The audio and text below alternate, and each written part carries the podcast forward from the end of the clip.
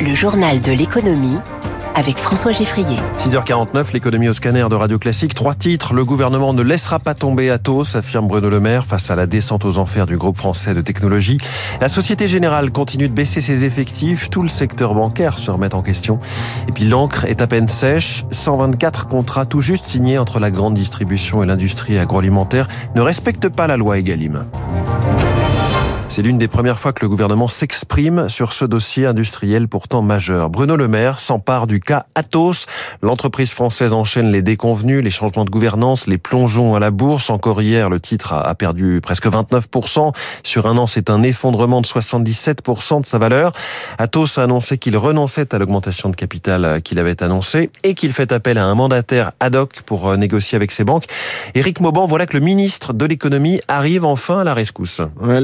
Utilisera tous les moyens à sa disposition pour euh, préserver les activités stratégiques. Bruno Le Maire a été clair, pas question pour le ministre de l'économie de laisser tomber les activités industrielles qui représentent des milliers d'emplois. Rappelons qu'Atos euh, fait travailler 110 000 salariés dans le monde, dont environ 10 000 en France. Le groupe reste avec Capgemini et Soprasteria, un des acteurs français majeurs dans les services numériques. Atos, qui a acheté Bull en 2014, est également le seul constructeur de supercalculateurs en Europe. Des erreurs stratégiques dans la gouvernance de l'entreprise ont provoqué une accumulation des dettes. En brut, elles se montent à 5 milliards d'euros, dont 2,25 milliards à échéance 2025. Un mur de la dette impossible à franchir tant la défiance des investisseurs est grande. Il va falloir la restructurer, négocier avec euh, les créanciers, céder des actifs dans les moins mauvaises conditions possibles. Vous l'avez dit, un, mandataire ad hoc va être désigné pour mener à bien cette tâche. Le dossier est désormais en bonne place sur le bureau de Bruno Le Maire, qui entend bien sauver de cette débâcle les intérêts nationaux. Éric Mauban en direct. Alors pourquoi Atos revêt une importance aussi forte aux yeux de l'État? Réponse de Michel Ruimi, économiste associé au sein du think tank d'éducation financière SPAC. Atos a une activité big data et sécurité qui regroupe notamment le supercalculateur. Supercalculateur, c'est ce qui permet de guider éventuellement nos missiles. On voit bien que c'est une activité stratégique et donc le gouvernement est conscient de cette activité stratégique pour la défense française et pour l'État français et fera tout pour faire que cette activité reste en France et notamment via Airbus. Les deux activités pourraient se compléter, donc c'est super. Au point de vue technologique, ça marcherait bien. Donc maintenant, il faut trouver l'argent. Atos, qui est donc à la une des échos ce matin, face à l'urgence, Bercy se décide à intervenir. C'est le titre de l'article. On parlait de la chute libre de son cours de bourse. Et justement, un peu plus tôt ce matin, dans cette euh, matinale, Natacha Chavala nous parlait de la psychologie des marchés financiers. Qu'est-ce qui fait que les places boursières, censées être froides et rationnelles, ont tendance à s'emballer, s'enthousiasmer de manière excessive ou, sanctionner trop sévèrement? Euh, C'était comme chaque jour à 6h20. Vous pouvez réécouter la chronique de Natacha Chavala en podcast sur l'application Radio Classique, par exemple. Ça s'appelle les classiques de l'économie. Des marchés financiers qui digèrent les propos de Jérôme Powell, dont on parlait ici même hier matin. Le Dow Jones a perdu 0,71%, Nasdaq moins 0,20%, CAC 40 moins 0,03% à 7589 points. Le patron de la Fed a semblé indiquer que la baisse des taux directeurs serait pour le milieu de l'année, donc le mois de juin ou juillet.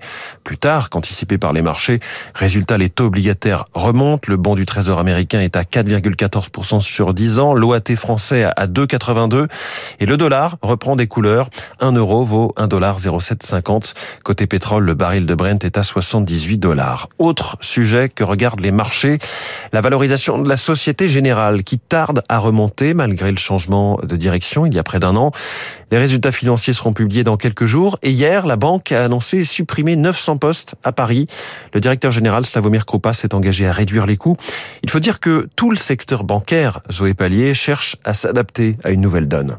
On pouvait s'attendre à ces suppressions de postes, soupire un représentant syndical. Le groupe avait déjà annoncé vouloir faire 1 milliard 700 millions d'euros d'économies en fusionnant notamment ses agences avec celle du Crédit du Nord, rappelle Frédéric Guyonnet, président du syndicat national de la banque. Dans certaines villes, vous aviez une agence Société Générale, une agence Crédit du Nord l'une en face de l'autre. Là, ça permet en fait de rationaliser le réseau. Donc, ce qui va entraîner la suppression de 600 agences, c'est 3700 postes. Donc, on est dans une ambiance très anxiogène. Il y a peu de visibilité sur l'avenir. Supprimer des postes pour réduire les coûts alors que la hausse brutale des taux d'intérêt pénalise à court terme les banques, mais aussi pour répondre aux nouvelles tendances, précise Nicolas Toflib, expert du secteur bancaire. Les jeunes générations vont consommer des banques digitales qui sont sans agence parce qu'ils ne voient pas la valeur ajoutée de passer dans une agence pour faire des opérations qu'ils peuvent faire à travers une tablette ou un iPhone. Et comme ces générations vont devenir la majorité des fonds de commerce des banques, ça va mettre une pression accrue sur euh, la restructuration effectivement des réseaux traditionnels. Des emplois disparaissent donc, mais d'autres se développent. Les banques cherchent des ingénieurs spécialisés en intelligence artificielle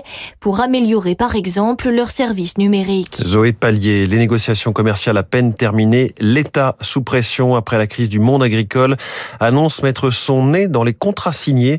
Bruno Le Maire, ministre de l'économie, était hier soir sur France 5. Il y a eu 1000 contrats qui ont été signés entre les plus grands industriels, 75, et les 5 grands distributeurs. Sur ces 1000 contrats, il y en a 124 qui ne respectent pas les règles.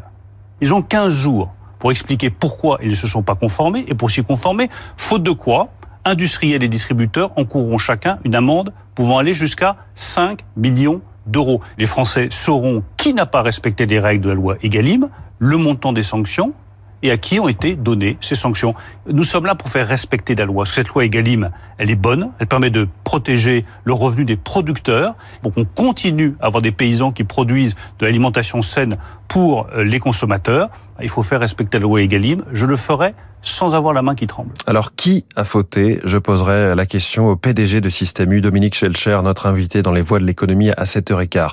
Par ailleurs, que verra-t-on du côté des prix et quand va-t-on voir la différence dans les prochains jours puisque les nouveaux prix dans l'alimentaire viennent d'être négociés? Grégory Carré dirige l'Observatoire de la consommation du FC Que Choisir il y a des produits qui sont en baisse. Ça reste assez ténu. Hein. C'est par exemple l'épicerie sucrée, où là, sur les six derniers mois, on a des prix qui ont diminué de 2%. C'est euh, tout ce qui est le rayon petit déjeuner, confiserie, le rayon des biscuits, euh, etc. Mais c'est aussi les catégories de produits qui avaient le plus violemment augmenté dans les mois précédents. Ce qui baisse un peu aussi, c'est le rayon crèmerie, hein, c'est-à-dire la laiterie, le frais. On est sur un peu plus de 1% depuis six mois. L'ampleur de la baisse est très limitée par rapport à la violence de la hausse qu'on avait pu constater jusque-là.